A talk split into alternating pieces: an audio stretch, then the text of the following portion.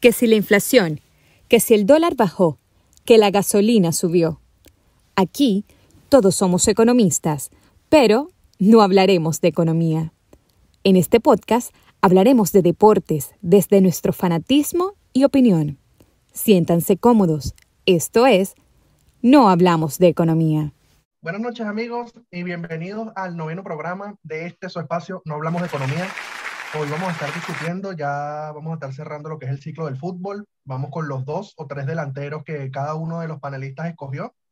Eh, creo que, bueno, lo anticipo de entrada, creo que va a haber bastante polémica, pero bueno, vamos a ir presentando eh, a cada uno de, de, los muchachos.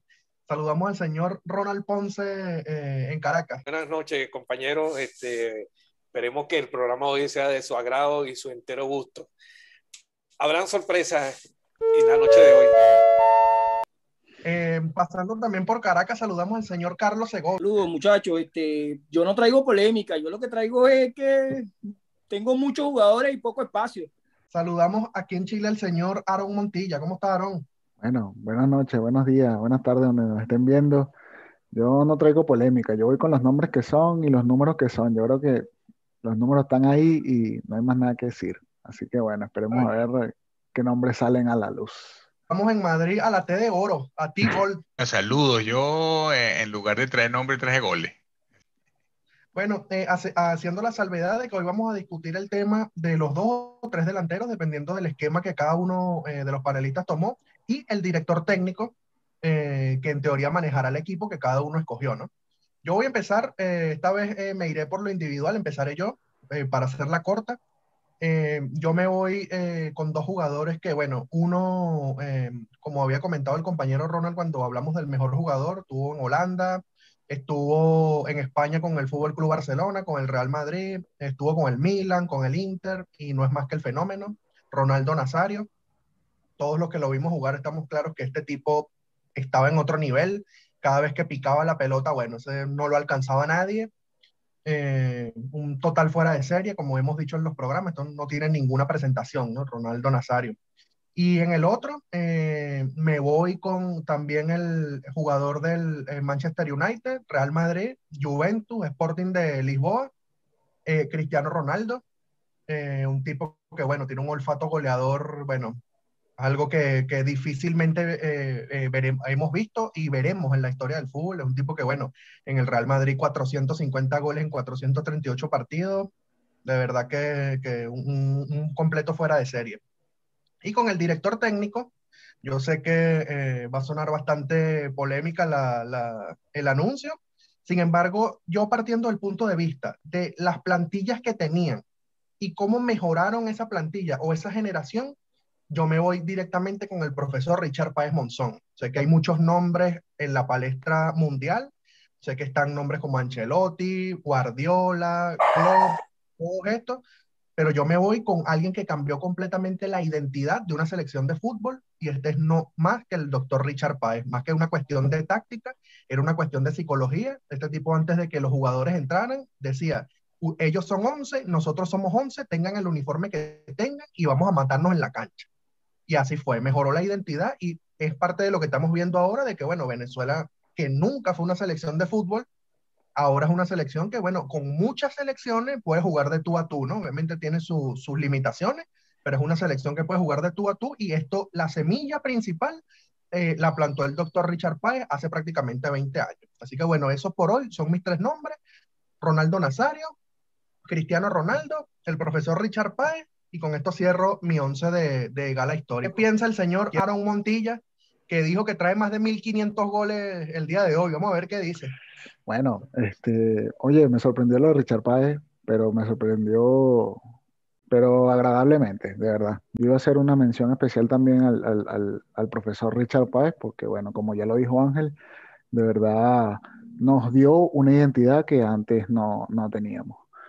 Eh, bueno, yo voy con mis tres nombres. El primero, Ronaldo Nazario, creo que el delantero indiscutible. 296 eh, goles a, nivel de clubes, 62 a nivel de selección, dos balones de oro. ¿Qué más se puede decir de Ronaldo? Una máquina. Creo que, este, bueno, mejor delantero que él, imposible. Lamentablemente las lesiones en las rodillas, pues disminuyeron mucho eh, la cantidad de juegos que pudo haber jugado al final eh, en toda su carrera y, la cantidad de títulos que, pudo haber ganado, entre ellos la Champions, que lamentablemente no, la pudo ganar nunca, pero creo que igual no, quita que, para mí, en mi opinión, es el mejor delantero de, la historia. En los extremos, tampoco creo que es mucha sorpresa. Por, el, por la banda izquierda me con Cristiano Ronaldo, 665 goles eh, a nivel de, de clubes 102 eh, a nivel de selección, 5 balones de oro, eh, goleador histórico del Real Madrid, eh, un referente en el Manchester United, en la Juventus con 36 años sigue jugando y está al, mayor nivel, goleador histórico, histórico, de la Champions, pues, ¿qué más te puedo decir? y en la banda derecha, pues, como no lo puse en el medio campo, pues no había otro que, que Lionel Messi, que me gustaba mucho más como extremo, obviamente ha cambiado y ha bajado un poco como para entrar más desde atrás eh, jugando y darle más juego al equipo. Así que, pero a gusto personal me gustaba más como extremo, eh, con goles de, de, todo tipo, de todo tipo. Así que, bueno, 658 goles a nivel de, de clubes, 71 a nivel de selección, 6 balones de oro. Bueno, en resumen, 13 balones de oro en esos tres jugadores. Creo que suficiente con los números que acabo de decir y goles que acabo de decir, así como dijo Tomás. Si hay que hablar de delantero, hay que decir los goles, más nada.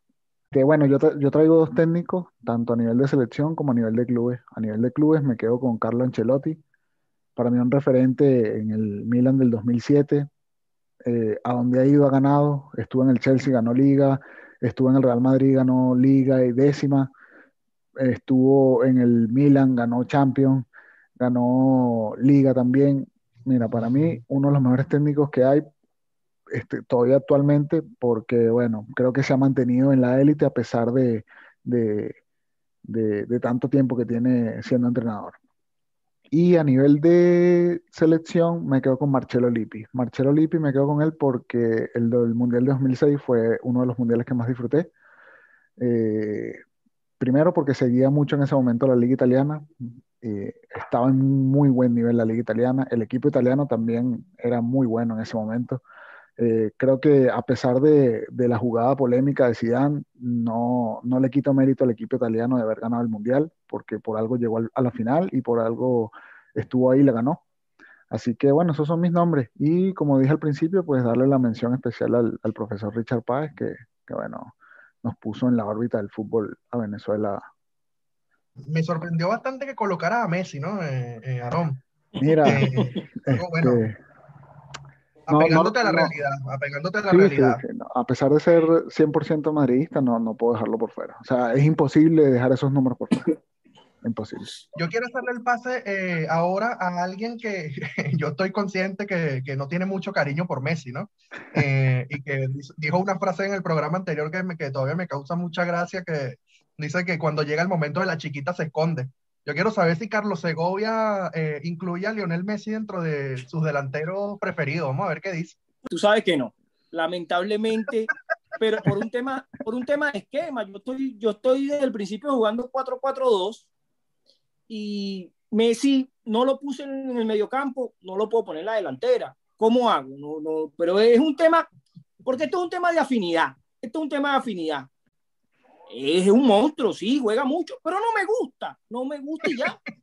Y para mí, en mi equipo, no juega. Yo lo prefiero en el equipo contrario, porque como se va a esconder, yo lo prefiero en el equipo contrario. Entonces, en el mío no juega. Yo, yo juego con el fenómeno y con Cristiano. No hay otro. ¿Queremos goles? Bueno, ahí están los goles. O sea, Cristiano es un tipo que te define cualquier parte, en cualquier momento. Entonces eh, Messi, un títere. Si yo necesito, yo, yo necesito resolver una partida, faltándome 20 minutos y perdiendo por tres goles, le doy la pelota a él. Le doy la pelota a él, porque es el tipo que se va a echar el equipo al hombro y va a voltear el juego y va a ganar. Y bueno, de Ronaldo Nazario nos faltó mucho verlo, porque pintaba para ser el mejor de la historia tipo que lamentablemente las lesiones no lo dejaron. Pero bueno, es un fenómeno, es el fenómeno. Y con esos dos me quedo. Para mí, el gordo y Cristiano Ronaldo. Messi, lamentablemente, si todavía queda por ahí en el draft, lo voy a agarrar, pero estará en la banca. Pues. Y mi técnico también por un tema de afinidad, un tema de, de, gusto. Yo no me, no me enfoco mucho en los números en, el fútbol, me cuesta mucho ver los números, pero, pero es, es, lo que veo, lo que, lo que me gusta. Y por ahí me voy con el Marqués del Bosque, con don Vicente del Bosque, que manejó ese Real Madrid, que manejó esa selección española. Y creo que ese señor, ese caballero dentro del terreno de juego. Dicen que fue un gran jugador y bueno, lo que lo vimos como técnico, eh, vimos la manera como manejó ese equipo y, cómo manejó luego esa selección y los hizo campeones. Y para mí, esa, esa es facilito. Cristiano, el gordo y don Vicente del Bosque. Y eh, voy a hacer también, como, como lo hizo Aaron, una mención especial al doctor Richard Páez, me sorprendió gratamente que Ángel lo nombrara. ¿Cómo no emocionarnos al escuchar mm. ese nombre? Porque definitivamente fue el que nos puso en el mundo del fútbol, a todos los, los que seguimos a la Vinotinto por siempre. Y estamos ahí creciendo por él. Nos falta mucho, sí, nos falta mucho. Pero la identidad, ese amor por la camiseta, definitivamente nos lo dio el doctor Richard Páez. Bueno, vamos a hacer el pase directamente eh, a Europa, ¿no?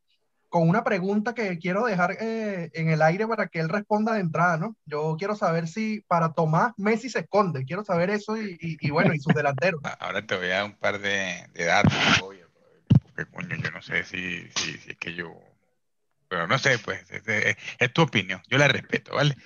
Pero bueno, yo antes de, de entrar en el tema de los delanteros y en esta polémica, si me permiten, voy a decir muy rápidamente mi, mi mediocampista, así que si me permiten un minuto rápidamente, pues, como venía de un esquema de cuatro defensas, voy a colocar tres, tres en el medio campo, ese medio campo, digamos, es un, un medio campo con, con, corte ofensivo, ¿no? Eh, eh, digamos que, bueno, voy a poner a Ronaldinho, a Zidane y a Xavi. No voy a entrar muy mucho en detalle, ¿no? Y luego en la delantera me, me voy a ir con, con Lionel Messi, con Cristiano Ronaldo y con el gordo Ronaldo. O sea, aquí más allá de, de, quitarme, ponerme la camisa de, de, un equipo, son las realidades. Yo creo que antes de la era eh, de Cristiano Messi, eh, yo creo que Ronaldo era el referente y sigue siendo el referente de, ese delantero centro, sobre todo por la potencia, ¿no? Eh, no recuerdo esos goles haciéndolos ahí entre dos, tres jugadores a la fuerza con ese pique en corto súper explosivo, que bueno, lamentablemente pues eh, eh, no acabó del todo bien, aunque marcó más de 400 goles, imagínense ustedes, ¿no? Eh, si, hubiese, si hubiese seguido con, un tema de salud. Em, y bueno, qué decir de, Messi de Cristiano, ¿no? Eso, es una barbaridad, yo creo que no, vale la pena entrar mucho en números. Si, si quiero repasarte algo aquí con ese gobierno, Porque o sea, yo tengo por aquí una estadística porque yo, yo me esperaba este tipo de cosas, ¿no? en todas las finales que ha disputado Lionel Messi, ¿no?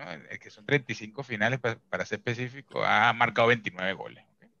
Mientras que Cristiano no, no, tiene una estadística que no, que no es mala, ¿no? Participó en 31 finales y ha marcado 20 goles. si solamente nos quedamos con la Champions, es verdad que Cristiano ha marcado más goles en finales de Champions, pero es que también ha disputado más finales, ¿vale? Eh, pero bueno, digamos que, que, el porcentaje de participación de, de Messi es bastante elevado, ¿no? Si de 35 finales ha marcado 29 goles y ha repartido de paso 14 asistencias, que ese es otro tema, ¿no? Que nos olvidamos de Messi como generador de, de, fútbol, ¿no? Eh, eh, yo solo lo digo, ¿vale? Yo nada más estoy hablando de finales, ¿ok? Luego podemos ir a, cuartos, semis, que también ha tenido participación importante. Eh, insisto, ¿no? No, no comparable con Ronaldo. Ronaldo es verdad que, que, que que tiene mejores datos en Champions, sobre todo, pero porque Cristiano Ronaldo es el rey de la Champions. Pero bueno, en finales de Copa del Rey, finales de, de, de, ¿cómo se llama esto? De Supercopa, etcétera, pues sí que, sí que Messi ha estado participando. Al final son títulos, ¿no? Y, bueno, em, en cuanto al técnico, em, yo me voy a decantar. Eh, tuve, tuve cierta, ciertas dudas, ¿no? Yo técnico que respeto mucho por lo que le dio al Barcelona, sin embargo creo que se ha venido desinflando, hay que ver cómo, cómo sigue su trayectoria, que, eh, sería Pep Guardiola, pero por encima de él eh, voy a situar a, alguien que si estuviese aquí de nuestros colegas, el, el capataz, me daría la razón y ese es el, el Sir Alex Ferguson. Creo que eh, un técnico que, que, creo que es una, un referente dentro del mundo del fútbol, ¿no? Quien, es inolvidable su, su trayectoria con, con, el Manchester United, eh, ganador dos veces de la, de la Champions League, bueno, eh, la verdad que bueno, triplete dentro de Inglaterra, nadie lo, lo ha logrado y creo que, que, que, me voy a quedar con esa opción por encima de, de Pep Guardiola. Quiero también pues eh, hacer gala ¿no? de, de, de, ese buen comentario que hiciste Ángel de, del profesor Richard Páez, creo que, que merece todos mis respetos también, porque como venezolano creo que, que, nos, que nos dio mucho y sobre todo dio esa identidad eh, que, que sencillamente eh, no tuvo el fútbol venezolano hasta que llegó ese hombre a la selección y que luego eso se pudo pulir con, con Faría, ¿no? Así que, bueno, eh, sin más, eh, aquí trajimos goles y, bueno, me permití también nombrar aquí al, al mediocampo y, bueno, le di algunos eh, algunas píldoras ahí a Segovia que luego, luego lo, lo podemos profundizar, ¿vale? Tranquilo, tranquilo. Que el tema mío, como te digo, es un tema de afinidad. No te gusta en la Valentina, te gusta en la Valentina. No, no, no, no me gusta, no me gusta, no me gusta. Soy, y soy del Madrid, soy del Madrid, no le puedo ese, ese, es el tema, ese es el tema. Está es bien, un tema de afinidad, es un tema de afinidad. Bueno, ahora vamos con el pase eh, directamente a Caracas. No, no, era por una cuestión de Dano que él cerrara él, ¿no? No, no es algo personal. Pero ahora vamos a darle el pase a Caracas a ver qué, qué nos trae Ronald, que creo, que escuché, no sé, alguien como que me dijo que como que no va a poner a Cristiano Ronaldo, pero yo no le quiero creer a esa persona, pero vamos a ver qué dice, qué dice Ronald. Bueno, buenas noches, amigos. Eh, un placer estar de nuevo acá. Este, coincidencialmente, voy a empezar con el, el comentario de Ángel. Y me puse hoy mi, esta imagen de la misma tinto. Y bueno, eh, nombras a Richard Páez y como han coincidido todos, eh, ustedes, él le dio identidad a esto. Y esa es mi mención especial entonces para el técnico. Y ya lo tenía anotado en mi delantera, 4-4-2, mi esquema. Eh, Ronaldo Luis Nazario de Lima, ya eh, el compañero Aaron Montilla dio todos los números. No hay más nada que decir, ya hablamos de él. Y este, mi segundo delantero, yo sé que va a causar en el panel eh, sorpresa porque no se lo esperaban. Este, preparen los memes, preparen los memes.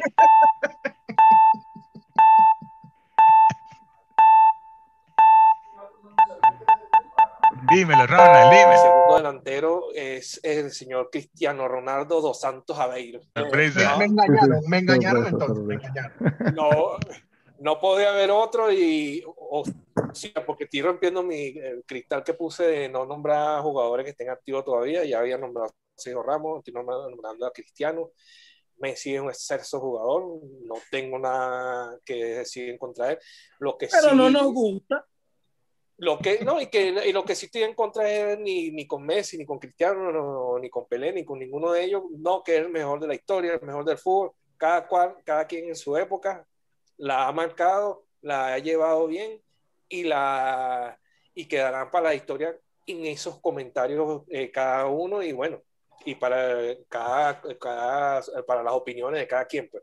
Como dicen, cuanto, Ronald, simplemente disfrutarlos y no compararlos. Claro, yo, a mí me queda mi imagen marcada haber visto en el Camp Nou a, Leonel Messi, a, todos, a toda esa comitiva en el 2013. Este, en cuanto a los entrenadores, eh, no me quise nombrar ningún, oírme por ninguno, ningún técnico de selecciones. Eh, considero que los técnicos de selecciones son técnicos de pasatiempo, pues. Eh, me encantó el Milan de Arrigo Sacchi, eh, mi mención especial, pero mi, el director técnico de mi 4-4-2, Carleto Ancelotti. Qué casualidad que no hay que no hay ningún barcelonista en ese equipo. Están en el banco, están en el, en el banco, van a entrar en el segundo tiempo. Están con un PRIDE en la banca, con un PRIDE. Bueno, valga la, valga la publicidad, ¿no? Perfecto. Mira, eh, ya para empezar la polémica y, y todo esto de, lo, de, de, los delanteros y todo, obviamente sabemos que el fútbol son goles. Eh, el que quiere ganar un partido, el que es simplemente el que más anote y punto. Pero ahora, eh, le pregunto yo a Carlos como para empezar el, el, debate ya eh, en caliente. Los datos que dice eh, Tomás son contundentes. O sea, son 29 goles en 35 finales. O sea, si nosotros lo vemos por el número, estamos hablando de que es un tipo que aparece. Y, y aparece no tanto en goles, sino que aparece en asistencias también. O sea, que de una, tiene más de un gol o una asistencia por partido. Yo lo dije en uno de los programas. Igual sigue dejando un mal sabor en la boca más que todo es por el tema de la selección, que de verdad, dándote un poco la, la, la razón en ese, en ese aspecto, que el tipo a veces no aparece. Entonces, una cosa dicen los números y otra cosa es como lo que uno ve en la televisión. ¿Qué pasa con ese desfase, Carlos? ¿Qué, qué, qué piensas tú? Claro, claro, y es lo, y es lo que yo les, les, comentaba anteriormente. Me cuesta mucho llevarme por los números, pero yo no puedo negar los títulos que ha ganado Messi con el, con el Barcelona. O sea, sería tonto decir que no es un jugador que marca diferencia. Wow, está en el top 5 de los jugadores de la historia. Sin dudas, sin ninguna duda. Pero no está en tu equipo. No tengo. Pero, pero no Pero está no está en mi equipo. equipo. Es un tema, es un tema de afinidad. Y es un tema, tal vez, yo no, yo no sé, yo no, no, no puedo, bien. no puedo asegurar eh, qué, qué pasa por la cabeza de Messi cuando se pone la camiseta de su selección.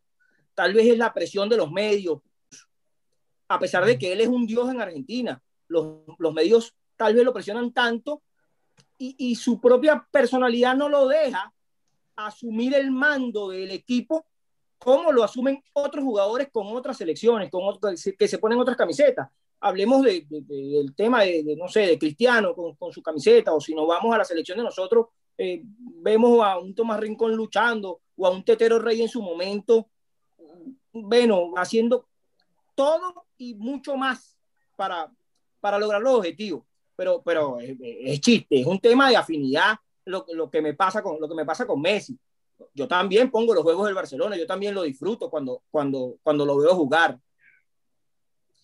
Pero bueno, a, la selección de Argentina, que no la ligo, yo ligo a la mía, él, él le tiene mucho, eh, tiene mucho pendiente con ellos, de verdad, y eso, y eso es, pero, pero es innegable, es innegable que, que es un, un super jugador, que es un monstruo, que, que wow, que ahora, y ¿por qué no pone los números? No lo sabemos, no, no, no sé, no, no tengo idea de por, qué, de por qué no lo hace, pero ha ganado infinidad de títulos durante muchísimo tiempo con el Barça, ha llevado a ese equipo eh, en los últimos 15 años a ser el mejor club, el mejor club de los últimos 15, 20 años, si nos vamos a, a sacar la cuenta, porque dominaron el fútbol de clubes eh, como, como ningún otro en su época, creo yo. Wow, Messi, en mi equipo no juega, pero bueno, yo también lo quiero ver jugando, yo lo quiero ver jugando. Pero... Lo que pasa aquí, muchachos, y con esto le voy a eh, hacer el pase a Tomás, es que muchas veces pasó, o sea, no es que pasó una sola vez, es que pasó mucho. Es que tenemos la tendencia, o tuvimos la tendencia durante muchos años, que veíamos a un Messi con el Barcelona y un Messi con Argentina. Y no es que jugaba y parecieran ser dos, dos, y dos, años de, y dos años después iba a jugar con la selección argentina. No, te estamos hablando que con el Barcelona jugaba el domingo y con Argentina jugaba el miércoles. Y es otro. Entonces, o era otro. Entonces, quisiera saber qué piensa Tomás de eso y si realmente dos jugadores, ¿vale? Por llamarlo de alguna manera, realmente eh, eh, existen. Bueno, yo sí es cierto que a nivel de estadística eh, es contundente. Lo que pasa es que si, no, si nos vamos a los matices o a las realidades ¿no? de, de, de, ese Messi que, que, ha llevado a Argentina a jugar dos finales, ¿vale? eso, eso, yo creo que no, que no es, eh, hay que destacarlo.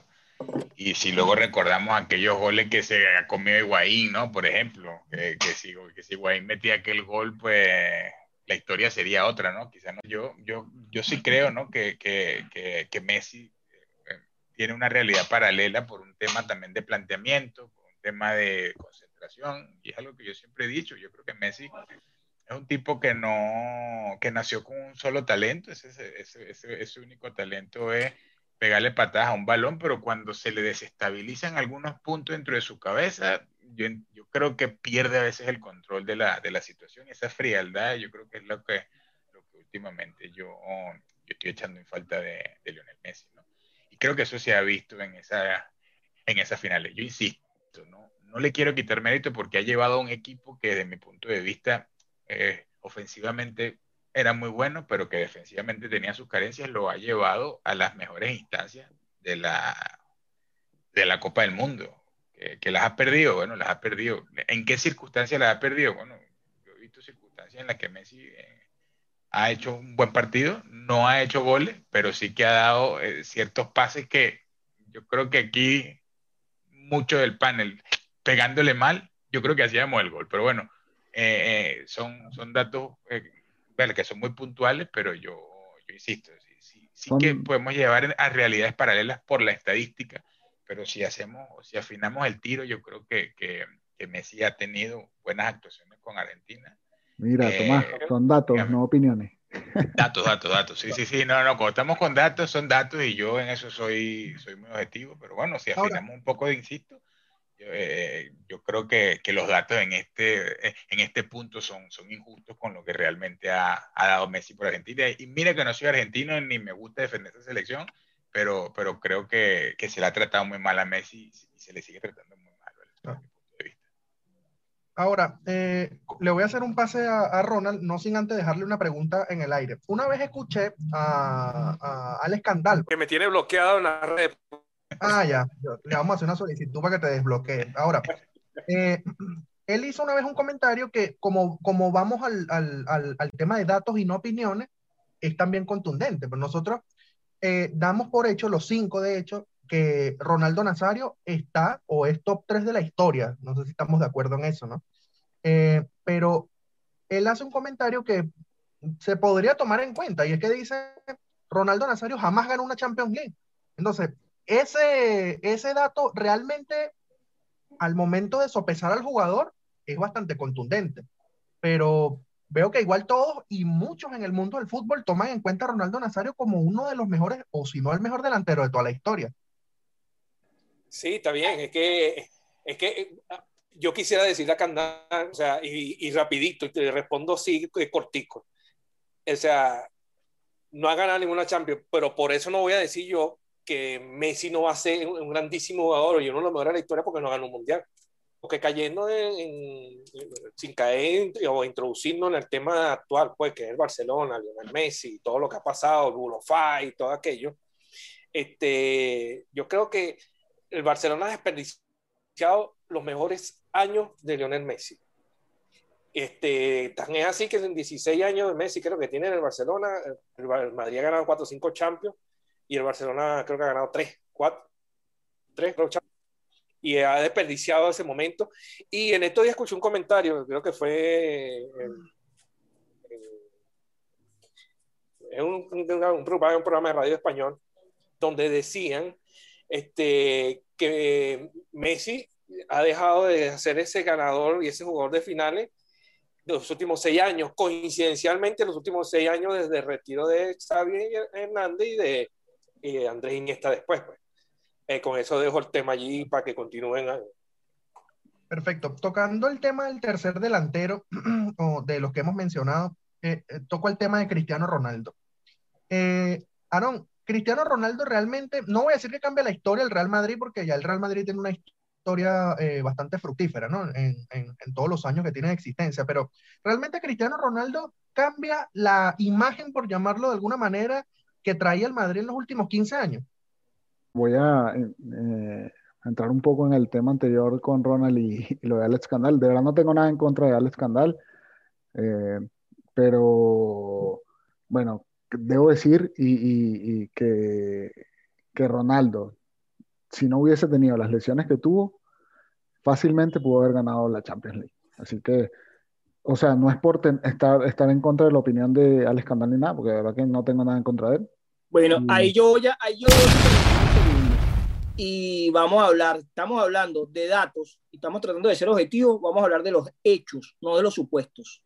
Ah, no, claro, no, no, no, no, si, si no, obviamente. Vamos, vamos, vamos, como, como dirían los viejos, bueno, y si mi abuela tuviera pedales fuera bicicleta. Claro, claro, exactamente. Pero sin, sin embargo, sin embargo no, no, sabemos, no sabemos. Claro, no sabemos, obviamente. Si Ronaldo, bueno, entonces no podemos, no podemos asegurarlo. Claro, no podemos asegurarlo. Los hechos son los hechos. Ganó esto, no ganó esto y no ganó la Champions. Chévere. ¿Por qué lo ponemos donde lo ponemos? Tal vez por, por la globalidad de, del Mundial de Fútbol, porque e, el impacto que causa ganar el Mundial de Fútbol, tal vez por eso, tal vez porque eso lo ve muchísima más gente que una liga, que una Champions, tal vez por eso nosotros lo ponemos donde lo ponemos y tal vez Messi está, ese escaloncito que le falta, que está en la mitad, tal vez, tal vez también sea por eso. Pero lo, el tema de los supuestos no me gusta y lo, y, lo discutiré siempre. Está bien, está bien. Vamos a los hechos. Lo respeto. no, perfecto, perfecto.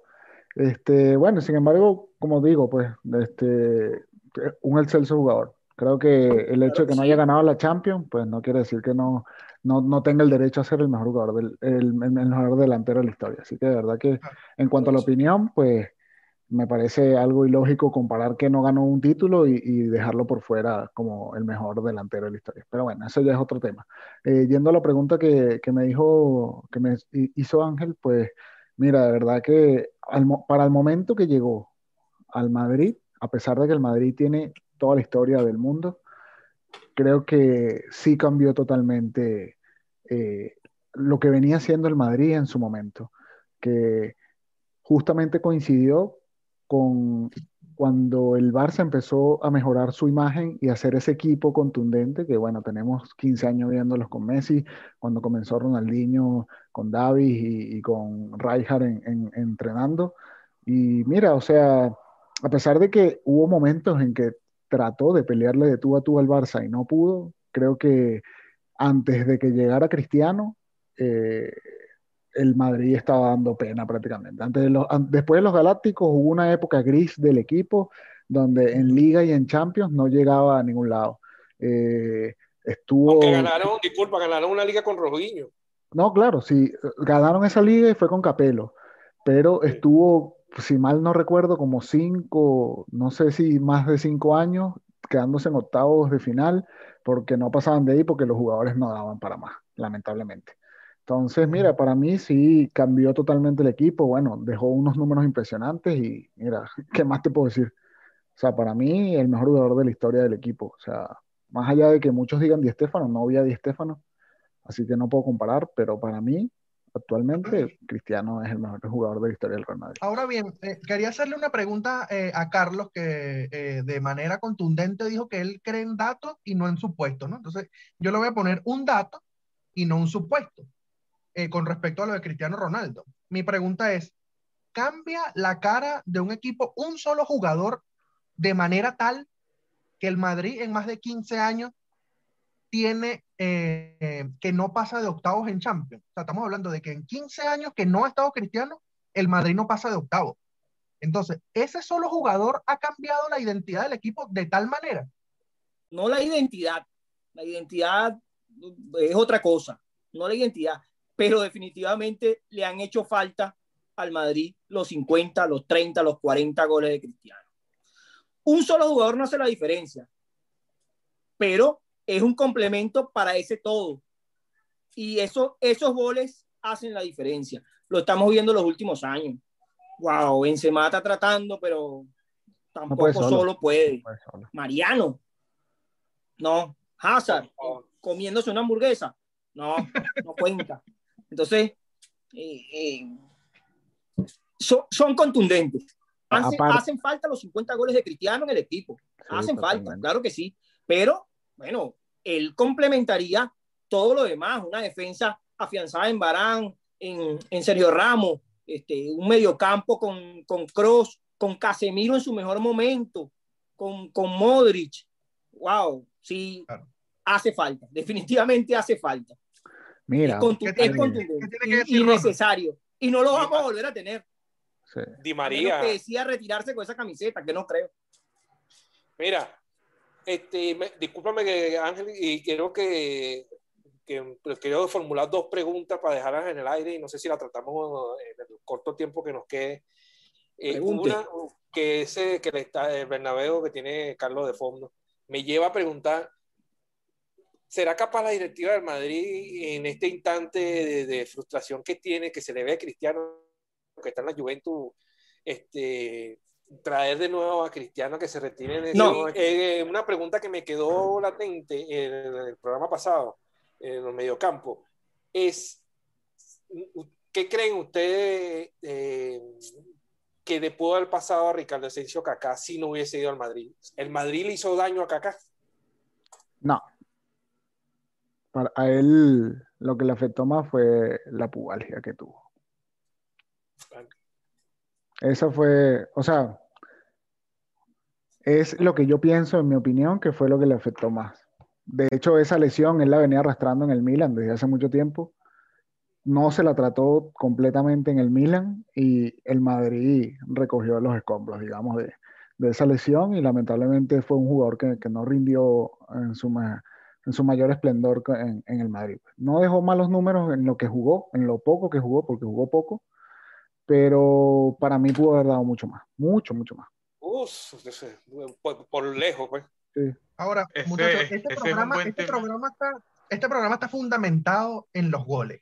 Este programa es simplemente delanteros y goles. Ahora, Tomás, te quiero preguntar, ¿qué gol has gritado tú? O sea, que has dicho, esto es el, este es el señor gol, esto no lo supera nada. Lo primero que se te venga a la cabeza, ese gol que te ha marcado a ti. Mira, hay un gol Quiero que me que digas, ya, disculpa que te interrumpa, quiero que me digas, quiero que me digas el gol que te ha marcado y el gol de un contra hay un, hay un par de goles del, Barce- de- del Barcelona que le ha hecho el Madrid que son, son, son memorables, ¿vale? Hay uno que le hace Ronaldinho a, a- al, al Madrid, ese gol yo creo que es famoso, eh, sobre todo por, por aquella imagen de un señor con un bigote así que luego estaba aplaudiéndolo, ¿no? Que, hace un gol pues, que es fenomenal, ese gol yo lo vi eh, en directo, no en vivo, ¿no? Porque no, no, no, no, no estaba en el estadio. Y luego hay un gol que es aquel que le hace Messi en el Bernabéu en el minuto 92 para terminar el juego, bueno, que, hace que ella eh, quita la camisa, ¿no? Y se la, y se la, y se la muestra en la tribuna, creo que esos son, que son bastante memorables. Y un gol que no, que no fue que, nos, que, que le han hecho el Barcelona, pero es, pero es un gol de un contrario, digamos así, es el gol que, que hace Zidane en la, en la final de la Champions de, de 2002. Yo creo que son goles que no, que no voy a olvidar. una obra de arte. Son, son obras de arte y, y que porque sea el Madrid en este caso no le voy a quitar mérito. También hay un gol que hace Cristiano Ronaldo que le hace a la Juventus, que es una barbaridad de gol que, bueno, no, no sé, eso yo... pff, es que no sé, eso, eso fue una acrobacia que hizo ese, ese hombre El de la chilena. El de la chilena. Eh, Bueno, tampoco le voy a quitar mérito a aquel gol que hizo también el Bale, ¿no? Que, que- que. Liverpool. Bueno, aquel gol que me, coño, un gol que me dolió, ese gol que le hizo Bale a, a- al Barcelona, donde todavía Bartra lo está buscando. Bartra tuvo el cinismo de decir que venía saliendo una lesión. sí, sí, lesionado. Entró de nuevo en la edición. No, Sí, sí, no, me vinieron dos, dos a la mente, dos a la Sí. mente claritos. Esa sprintada de Bale y Ángel me va a ayudar con este dato. Y el gol que más, de un contrario, que más me dolió fue un Venezuela-Chile que nos marcó Chile al final que El lloré. del, del chupete era- éramos locales, éramos locales y Ángel lo debe tener clarito. No sé si fue en Bariña ese juego. Puerto La Cruz no de fue. No sé, chamo, pero fue un. Venezuela-Chile que nos ¿Sabes qué marca es lo que- Chile. Es que, es que hubo dos partidos iguales, porque Chile siempre nos mata Bueno, entonces son, entonces son esos dos. Coño, entonces Porque son hubo esos dos. uno, porque hubo, uno, hubo uno de Pinilla, hubo uno de Pinilla en el 2004, que fue en el, en el estadio, en el Olímpico de la UCB, y el del Chupete Suazo en Puerto La Cruz. Sí, Y fueron terminando el partido. sí. Bueno, uno de esos Mira. debe ser del 2004 que, que, que- porque, porque es más viejo. Creo Sí. Que ese fue Venezuela uno de los venía- goles que más me ha Venezuela dolido en venía- el alma. Venezuela venía de ganarle 0-3 a Uruguay en el centenario y pierde con Chile 0-1 en el minuto 85. En el, bueno, en el último suspiro pierde ese juego. Y en el, el otro, el del chupete, Entonces fue el 2 a es 2. ese el que recuerdo. El otro fue el 2 a 2. Yo me, el- eh, yo siempre veo- el, el gol que yo que más me dolió de un rival, y bueno, yo porque apostaba a esa selección en ese mundial, pues, Fue uno que yo te hice en el Inca, sin vergüenza. no, no. aquel eh, eh, es un gol que casi que es una, una historia. Ustedes creen que ninguno había nacido, no sé si Carlos. Este, el que la hace Paolo Gracias. Rossi en la semifinal a Italia, a, a Brasil, Mm, en 1982. ya. Ujú. Ese gol de Paolo Rossi eh, para el 3 a 2 fue lapidario. Creo que fueron tres fuera de juego, eso eh, lo de Paolo Rossi, pero Puedo decir que uno de los goles que más he gritado, de verdad, eh, el de Grendy Peroso a Paraguay, en el-. En, el, 3 a 3 en la Copa América. Creo que ha sido uno de los goles que más he gritado en la vida, sobre todo porque primero es la selección y segundo quedamos invictos en ese, en esa fase de grupo. Y creo que, bueno, ha sido la mejor participación en Ah. Venezuela en toda la vida en la Copa América. Llegamos a semifinales. Creo que ha sido, bueno, el gol que de verdad uno de los que más he gritado. Lamentablemente, pues eh, Paraguay se vengó después en esa tanda de penales fatiga que, que bueno, me- mejor no También es un recordarla. momento memorable ese. Sí, sí, mejor no recordarla. Pero, y bueno, goles que haya gritado, pero por insultar al rival, creo que el gol que, que acaba de, que dijo Tomás de, de Messi, el, el 2-3 de, del 92, que, wow. Lo, gri- lo No, grité, eh. lo grité mucho, pero para insultar a Messi, porque de verdad que Eso como, como hay, hay un meme en la- hay un meme en las redes de que habla de ese gol que dice que ese gol solo dio tres puntos. no. Bueno, ¿qué te puedo decir? No, Bueno, bueno, yo, yo- yo- yo- yo te puedo decir que dio mucha memoria, mucha, Ah, mucha memoria. Sí, sí. Antes, de finalizar, antes de finalizar, yo voy con los míos. Eh, un gol que me haya gustado muchísimo. Yo lo mencioné cuando, mencio- eh, cuando dije lo de mi jugador preferido, eh, Ronaldinho en Stamford Bridge. Esa quiebre de cintura que, que fue un gol impresionante. Eh, otro gol que yo haya gritado, que bueno, de hecho lloré, que no tiene tanta calidad técnica, pero lloré por lo que representó el gol, fue esa eliminación a Chile en la Copa América, ese gol que hace eh, Gabriel Sichero Gabriel un tiro libre de Arango. Hay que tener en cuenta lo que significa eliminar a Chile de una competencia internacional, Sí. siendo Venezuela un país discreto, ¿no? En fútbol. Entonces, eso yo lloré ese día, en realidad. o sea. Y un gol que yo no, no digo que lo haya insultado, pero que fue el gol de Cristiano Ronaldo en la Supercopa eh, contra el Barcelona. Ese Que gol entró- que le hace el que entró de suplente, el que entró de suplente. recorta hacia adentro y Eh. la pega en el ángulo golazo. Sí. Bueno, que después se quitó la camisa y rememoró. Sí. Ah, mar- marcó abdominales, queda ¿no? nada por fuera, creo que hemos abordado bien el tema. Eh, la semana que viene volvemos de nuevo eh, a lo que es el béisbol. Vamos a estar tocando un tema bastante delicado, que es el tema del Salón de la Fama. ¿Cuáles jugadores venezolanos merecen estar en el Salón de la Fama? ¿Cuáles a lo mejor no tienen los méritos suficientes de todo el, el global, el conglomerado de venezolanos que han habido en grandes ligas? Eh, lo vamos a tra- estar tratando la semana que viene. Y bueno, no sé si a alguno se le queda algo que, que tenga que decir antes de hacer el cierre, muchachos. No, no, por aquí nada, creo que estamos eh, listos, que el tema fue abordado completamente y, y que llegamos a, a una conclusión. Messi no juega en mi equipo.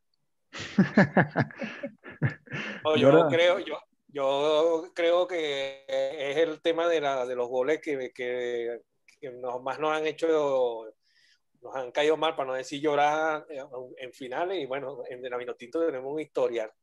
Uf, bueno, Eh, sí, Bueno. esos serían dos programas. negativo. sí, sí. Sí.